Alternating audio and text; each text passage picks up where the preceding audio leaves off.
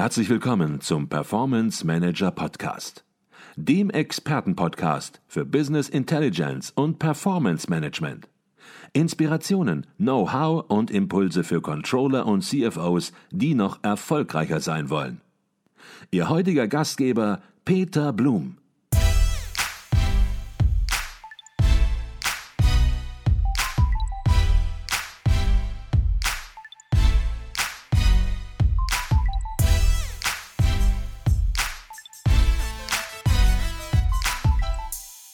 Jetzt haben Sie ganz konkrete Maßnahmen, die natürlich auch gesteuert und umgesetzt worden sind, aus dem Finanzbereich genannt. Ein gutes Drittel der Finanzfunktion hat die Krise auch genutzt. So geht es aus dem CFO-Survey hervor, sich gegenüber den Geschäftsbereichen stärker zu positionieren. Das sagt auf der einen Seite betrifft es die Akzeptanz als Partner in der Krise, auf der anderen Seite auch einen aktiven Beitrag sozusagen ja, zur Stärkung der Widerstandsfähigkeit des Unternehmens zu leisten. Hat sich aus Ihrer Sicht, Herr Seger, in der Rolle und dem Selbstverständnis der CFOs oder auch der Controller im Unternehmen in der Krise etwas gewandelt? Hat die Krise möglicherweise sogar dem Standing der Finanzfunktion geholfen? Das, glaube ich, können wir aus den Zahlen des CFO-Surveys ablesen. Und äh, das hat uns in dieser Ausgabe äh, insbesondere interessiert, welche Rolle hat die Finanzfunktion gespielt äh, in der Krise und wie konnte sie äh, eventuell ihr Standing auch gegenüber den Geschäftsbereichen verbessern. Und ich glaube, in Bezug auf Kosten oder Effizienz kann man ganz klar festhalten, ähm, dass die Finanzfunktion nicht unter Kostendruck geraten ist, gezwungen war, weiter zu reduzieren, Kosten zu reduzieren, obwohl auch die Finanzfunktion auch in anderen Zeiten ihren Beitrag leisten muss zur allgemeinen Effizienzsteigerung halt. Also Kosten waren eigentlich nicht das Thema in der Krise aus Sicht der Finanzfunktion. Nichtsdestotrotz haben die CFO sehr stark weiter in Prozessautomatisierung investiert. Und das hat natürlich auch einen Einfluss auf die Effizienz, auf die Kosten der Finanzfunktion. Auch das Arbeiten im Homeoffice war ein weiterer Treiber der Automatisierung, der Digitalisierung in der Finanzfunktion und hatte damit dann auch Auswirkungen auf die äh, Kosten oder auf die Effizienz. So unter Effektivitätsgesichtspunkten, ähm, ja, es geht immer um die, äh, um die Entscheidungsunterstützung für die Geschäftsbereiche und eine wesentliche Fähigkeit der Finanzfunktion ist natürlich auch ähm, die äh, wirtschaftliche Entwicklung des eigenen Unternehmens zu prognostizieren und zu sagen, okay, wo landen wir denn am Ende einer Periode? In Zeiten solch hoher Unsicherheit natürlich eher im Rahmen von Simulationen oder von Szenarienplanungen. Und auch da haben wir gesehen, oder laut Aussage der CFOs, haben sie das optimiert, ihre Planungs- und Forecasting-Prozesse, aber auch äh, die, die Steigerung oder die Akzeptanz als Businesspartner konnten sie steigern. Äh, und klar, die Aufgabe des Businesspartners, insbesondere auch in der Krise, Wertsteigerungspotenziale zu identifizieren und dem Geschäft auch zu helfen, diese dann äh, umzusetzen. Also wir gehen davon aus, dass äh, gut die Hälfte der CFOs und der Unternehmen die Krise als Chance genutzt hat und sich positioniert hat. Und das Schöne ist, es wird ja auch in den Folgejahren, es wird auch in 2022 nicht aufhören. Auch 2021 wird natürlich zur Optimierung immer weiter genutzt. Und ein Punkt, der an letzter Stelle steht, aber glaube ich sehr interessant ist in den von Ihnen gemessenen krisenbedingten Effektivitätsmaßnahmen, der lautet Einführung einer kundenzentrierten und agilen Finanzorganisation. Das sind natürlich wichtige Stichworte. Viele werden sich darunter auch ganz konkret etwas vorstellen können. Vielleicht können Sie ein bisschen Licht da reinbringen. Was meinen CFO, wenn Sie eine Finanzfunktion kundenzentriert und agil aufstellen wollen? Ich glaube, die Finanzfunktion ähm, hat schon in den vergangenen Jahren begonnen, äh, neue Organisationsformen zu zu entwickeln. Das liegt an den gestiegenen Anforderungen, das liegt an der zunehmenden größeren Arbeitsteilung in der Finanzfunktion, sodass die Finanzfunktion inzwischen auch über Shared Service Center verfügt, über Center of Excellence, wo bestimmtes Know-how gebündelt wird, wo man mit externen Partnern, Outsourcing-Partnern zusammenarbeitet ähm, und dann eben auch crossfunktionale Teams ähm, an bestimmte Aufgaben heransetzt, viel stärker in Projektstrukturen, Projektorganisationen arbeitet halt. Also die Finanzfunktion äh, beschäftigt sich schon seit mehreren Jahren mit neuen Organisationsformen, äh, um eben neuen Anforderungen auch gerecht zu werden. Wenn wir über Agilität sprechen, könnte man ja erstmal meinen, naja, eine Finanzfunktion, die sollte gar nicht so agil sein, sondern die sollten halt äh, den Jahresabschluss in zuverlässiger Art und Weise ähm, bereitstellen und das äh, mal gefälligst nicht in einer agilen Art und Weise. Aber natürlich sehen wir auch in der Finanzfunktion die, die äh, Business-Partner-Organisationen, die Analytics-Einheiten, die mit sehr schnell sich ändernden aus den Geschäftsbereichen konfrontiert sind. Halt. Und in den Bereichen implementieren wir auch als äh, Beratungsunternehmen agile Organisationsstrukturen, wo es eben darum geht, die Anforderungen aus den Geschäftsbereichen schnell aufzunehmen und auch unter Berücksichtigung neuer digitaler Technologien, neuer Skillprofile in der Finanzfunktion dann auch Lösungen zu entwickeln. Also diese Center of Excellence Analytics, die sind dann gegliedert in, wir nennen das so Squads, in diesen agilen Organisationsstrukturen halt, die sich dann um bestimmte Analytics-Domains kümmern, ob das Markt und Kunden sind, Manufacturing, Supply Chain aber darüber hinaus auch in virtuellen Kompetenzzentren organisiert sind, wo die neuen Kompetenzen dann auch entwickelt werden müssen, die man braucht für die digitale Transformation halt. Ja, also da unterscheiden sich dann die Finanzfunktionen oder die Finanzorganisationen gar nicht so stark von eher kundenzentrierten Organisationen oder Marketing, Produktentwicklungsorganisationen, also hier hat die Finanzfunktion in den Bereichen, wo es Sinn macht, solche agilen Organisationsstrukturen dann auch übernommen und wendet die dann auch durchaus erfolgreich an. Mhm. 50 Prozent ungefähr der CFOs haben gesagt, Mensch, wir müssen unsere Planungs- und Forecasting-Prozesse optimieren. Ob das nun durch die Krise hervorgerufen worden ist oder ob es ein genereller Zustand in Unternehmen ist, ist schwer zu sagen. Damit zusammenhängend sicherlich auch die Folge, dass ungefähr 40 Prozent der CFOs sagen, das muss auch in Richtung prädiktiver und preskriptiver Analysefähigkeiten entsprechend enden oder ausgebaut werden.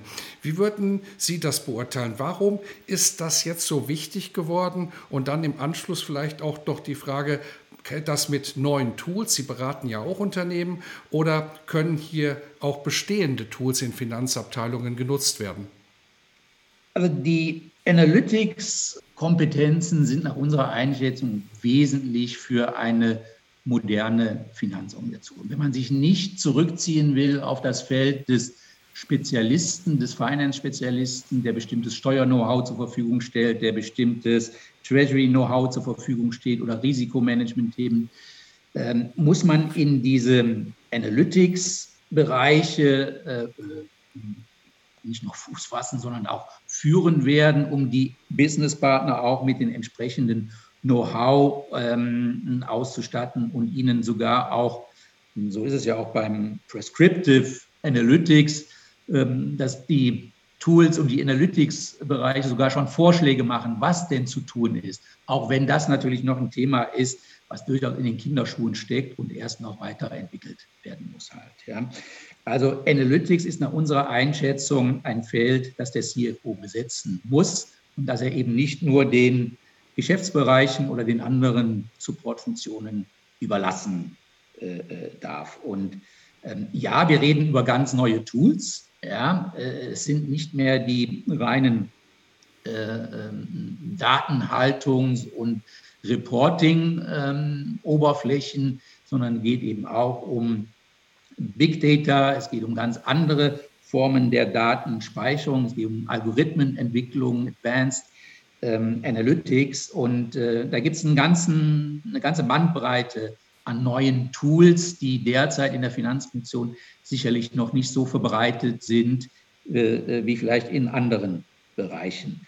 Aber nach meiner Einschätzung sind die Mitarbeiter hier noch entscheidender und, und, und stellen den größeren Engpass dar. Äh, diese ganzen neuen Mitarbeiterprofile, die über mathematisches, statistisches Know-how verfügen, äh, die auch dann entsprechende äh, Analytics-Tools kennen. Und hier den richtigen Mix zu finden in der Finanzfunktion aus den fachlichen Experten, aus den IT-Experten und aus den Analytics, sprich Statistikern und Mathematikern.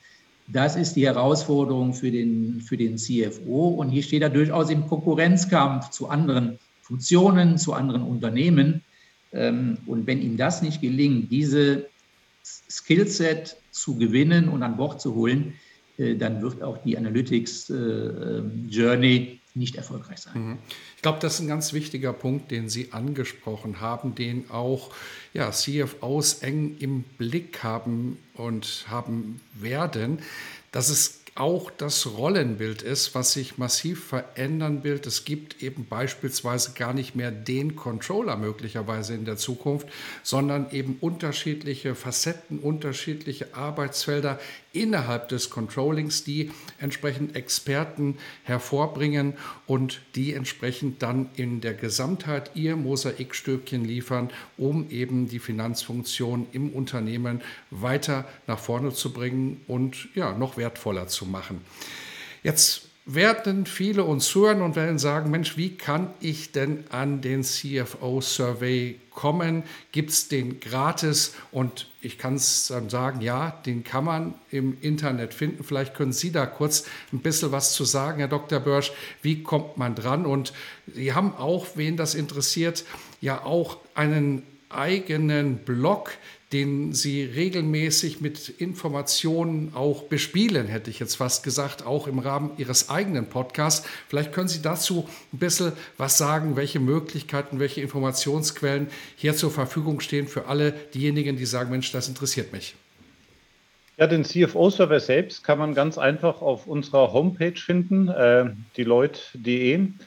Da äh, ist quasi die Studie an sich äh, runterladbar. Wir haben auch noch einige Industrieauswertungen, wo wir dem Ganzen so eine äh, eigene Industrieperspektive nochmal geben und auch eine Mittelstandsperspektive, sodass man sieht, wie sich auch die einzelnen Segmente entwickeln und welche Ergebnisse wir da gefunden haben.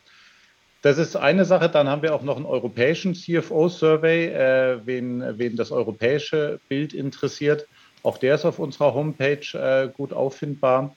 Und der Blog, den Sie angesprochen haben, nennt sich äh, Deloitte Economic Trend Briefings. Äh, da geht es um, äh, sagen wir mal, makroökonomische Trends äh, und was sich in, in dem Bereich tut, Konjunktur, Handel, Arbeitsmärkte, Konsumenten. Da werden manche der Ergebnisse des CFOs dann direkt nach dem Ende der Umfrage publiziert, aber da werden auch viele, viele andere Themen äh, behandelt, die ähm, aus, aus makroökonomischer Sicht spannend äh, und aktuell sind. Mhm.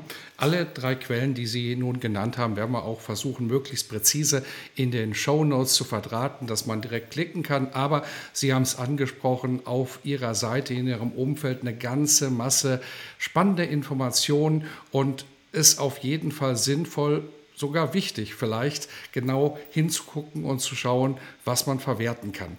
Jetzt ist es ja so, dass so ein Survey nicht alles abdecken kann. Da wird es weitere Aspekte geben, wo Sie sagen, Mensch, da muss man auch nochmal hingucken. Da gibt es Entwicklungen. Sie haben eben ganz am Anfang, Herr Dr. Börsch, schon ein Thema angesprochen, Stichwort Inflation.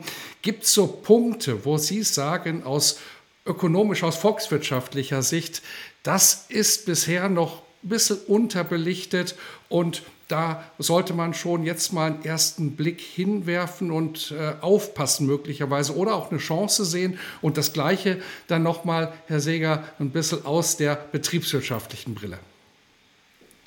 Ja, aus volkswirtschaftlicher Sicht, glaube ich, ist tatsächlich Inflation das, das Thema. Wenn wir jetzt mal so ein halbes Jahr vorausschauen, was wichtig werden könnte. Ähm, zum einen, da, da, treffen sie, da treffen einfach viele Faktoren aufeinander. Eben die, äh, die potenziell sehr stark steigende Nachfrage, die sehr expansive Geldpolitik äh, der Zentralbanken, aber auch, und das ist vielleicht auch ganz äh, spannend, das Thema Alterung der Gesellschaft. Es gibt einige Volkswirte, die sagen, wir werden in den nächsten Jahren einfach strukturell mehr Inflation haben, weil die Leute älter werden. Wir haben weniger Arbeitskräfte, dadurch höhere Löhne. Das heißt, wir, wir, wir haben so eine Gemengelage von, von Faktoren, dass die Inflation wirklich wieder äh, auf die Agenda bringen äh, könnte, was natürlich für CFOs äh, einiges an Konsequenz, Konsequenzen hat, wenn sie an Finanzierung und Investitionen denken. Also ich glaube, das wäre jetzt so aus volkswirtschaftlicher Sicht so das unmittelbarste Thema, was bisher noch nicht so sehr im Fokus steht, was jetzt ehrlicherweise auch fast die letzten Jahrzehnte noch nicht äh, im, im Fokus stand. Von daher ist es etwas, mit dem man sich zumindest mal gedanklich schon mal auseinandersetzen sollte. Mhm, wunderbar oder auch nicht wunderbar, aber eben kritisch zu beobachten. Herr Seger, aus Ihrer Sicht, was sind das für Punkte, wo Sie sagen, vielleicht, das sind ein, zwei Maßnahmen, wo CFOs weiter dran arbeiten müssen, die ganz konkret werden? Ja, wir haben ja äh, in, in diesem Survey auch mal eine offene Frage gestellt, ähm, äh, um eben nicht immer nur die Antwortkategorien vorzugeben und in unseren Hypothesen äh, nur zu denken und haben die CFOs mal gefragt, wie, wie sieht denn ihre CFO-Agenda jetzt im, im zweiten Jahr der Pandemie aus oder vielleicht jetzt auch zum, zum Ende der Pandemie. Und ähm, ich glaube, da können wir einige Themen daraus ableiten. Äh, das Thema Digitalisierung bleibt ganz, ganz weit oben auf der Agenda. Dazu kommt noch das Thema Homeoffice, ähm, was da auch eng mit zusammenhängt. Wie organisiere ich meine Arbeit dann auch in einem solchen mm, Umfeld? Hier müssen nach meiner Einschätzung die CFOs, aber auch die anderen Bereiche, die sich der digitalen Transformation verschrieben haben, dann irgendwann auch äh, liefern im Sinne von sowohl Effizienz, aber natürlich auch die Effektivitätsbenefits realisieren. Äh, das ist also ein Thema, was uns weiter begleiten wird, was wir weiter beobachten werden. Ähm, dann das Thema Resilienz auch halt. Wie weit ähm, sind Unternehmen eigentlich gewappnet, um gegen solche Krisen, wie sie Corona dargestellt haben, oder wie kann man da auch sinnvoll reagieren? Ist man darauf vorbereitet halt? Ja? Und ist das in den Performance- und Risikomanagementsystemen eigentlich ausreichend berücksichtigt. Hier glauben wir, gibt es auch noch Nachholbedarf, äh, sowohl wie ich sowas überhaupt messen kann, aber auch steuern und beeinflussen kann. Also, also Widerstandsfähigkeit ist nach unserer Einschätzung auch ein wichtiges Thema, was verankert werden muss in den Steuerungsinstrumentarien einer Finanzfunktion.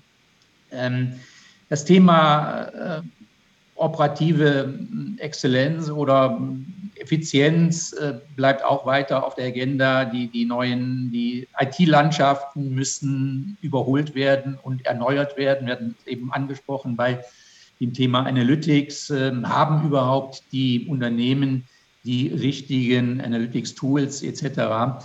Insofern bleibt das auch auf der Agenda, die entsprechende IT- und Technologielandschaft zur Verfügung zu stellen. Und ähm, last but not least auf unserer CFO-Agenda auch das Thema Nachhaltigkeit, Nachhaltigkeitsreporting.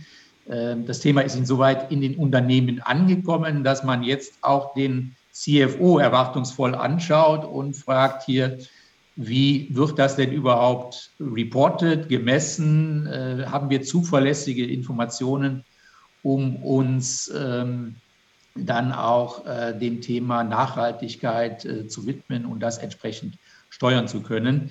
Insofern sind das so ein bisschen die Themen, die jetzt auf der CFO-Agenda stehen. Die werden weiterhin auch in unseren nächsten Surveys ähm, adressiert werden und äh, ich hoffe, dass wir da weitergehen, interessante Insights durch die CFOs gewinnen. Mhm.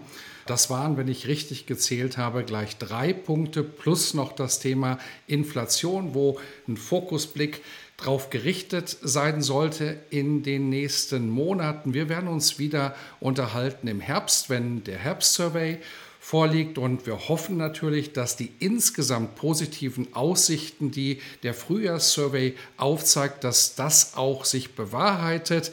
Das war Dr. Alexander Börsch, Chefökonom und Leiter Research von Deloitte Deutschland und Markus Seger, Direktor im Bereich Finance Consulting bei Deloitte. Wir haben über den CFO Survey Frühjahr 2021 gesprochen. Herzlichen Dank für diesen wie immer spannenden und sehr detaillierten Podcast. Vielen Dank, Herr Blum. Ja, auch von meiner Seite. Vielen Dank, Herr Blum.